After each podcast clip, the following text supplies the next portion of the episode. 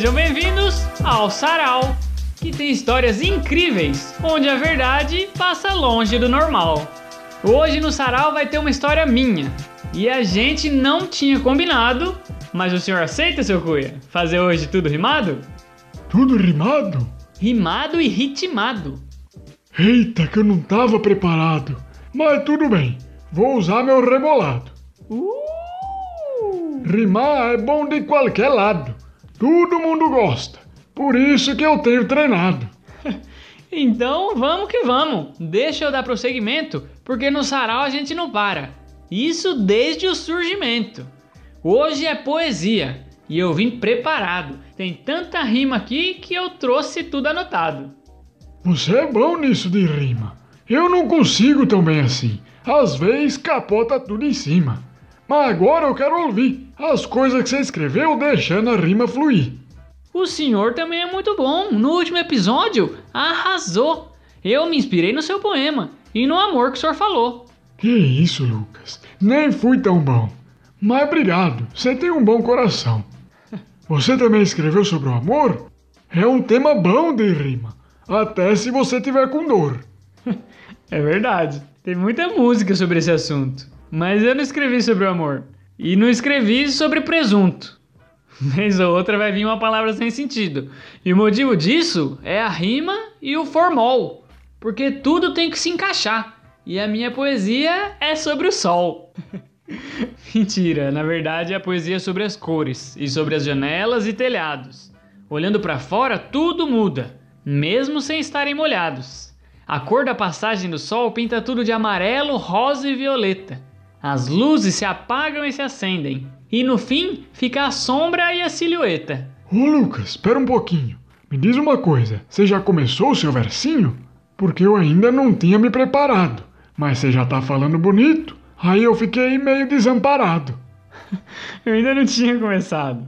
Eu vou ler o que eu escrevi quando o senhor mandar. Como eu fui desafiado, eu não quero decepcionar. É, eu tô vendo que você é bom de rimar. Se eu soubesse, tinha pedido antes. Eu gosto de ouvir você falar. Mas agora já tá tudo pronto. Pode ler tranquilo. E só para quando chegar no ponto. Tá, eu vou começar então. A história chama Veja de Cima. E agora que já tá tudo pronto, eu vou começar a minha rima. Olhando de cima, tudo parece inalcançável. A distância aumenta e o mundo se torna mutável. Eu moro num prédio virado para o norte. Todos os dias eu vejo a luz do sol bater na cidade, fazer desenhos geométricos com seu recorte e transformar tudo com calma, paciência e felicidade. Consigo fechar meus olhos e sentir o cheiro, o barulho e a transformação. A cidade acordando e nas janelas uma nova movimentação. Vejo café da manhã, beijo de bom dia, corre para não se atrasar, vai com Deus, minha filha!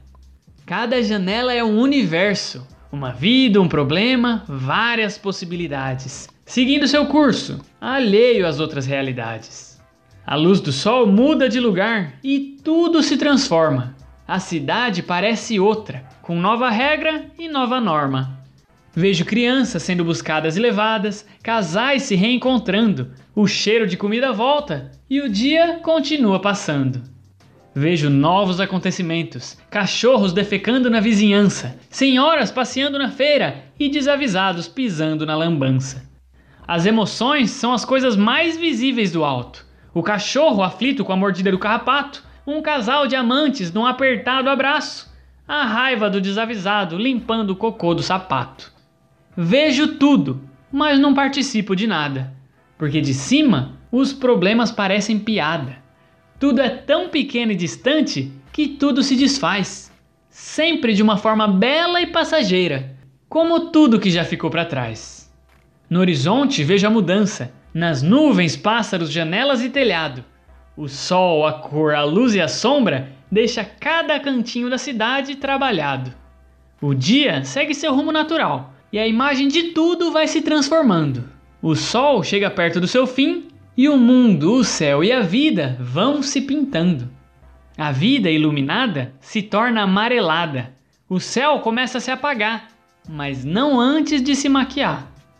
Rosa, laranja, vermelho e roxo são tons tão comuns como incomuns. E as pinceladas se tornam visíveis. O pôr do sol é um espetáculo para alguns.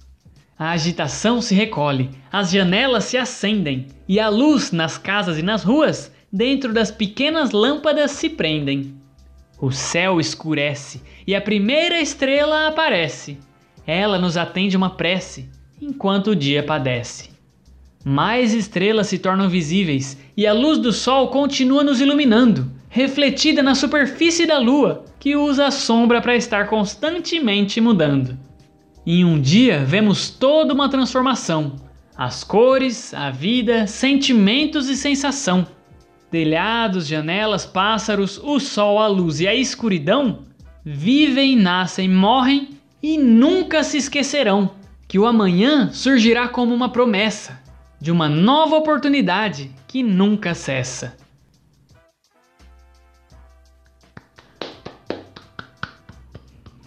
Puxa vida, Lucas, achei muito bonito.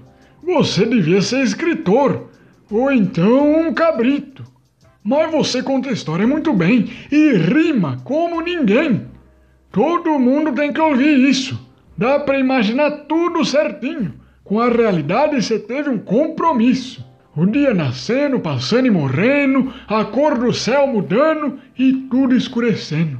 Ficou muito bonito mesmo. Obrigado, seu Cunha. Fico feliz que o senhor gostou. No começo foi difícil, mas depois desembestou. Eu também gostei de ter escrito. Foi um processo bem animado. E o senhor quer dizer mais alguma coisa ou já posso dar o recado?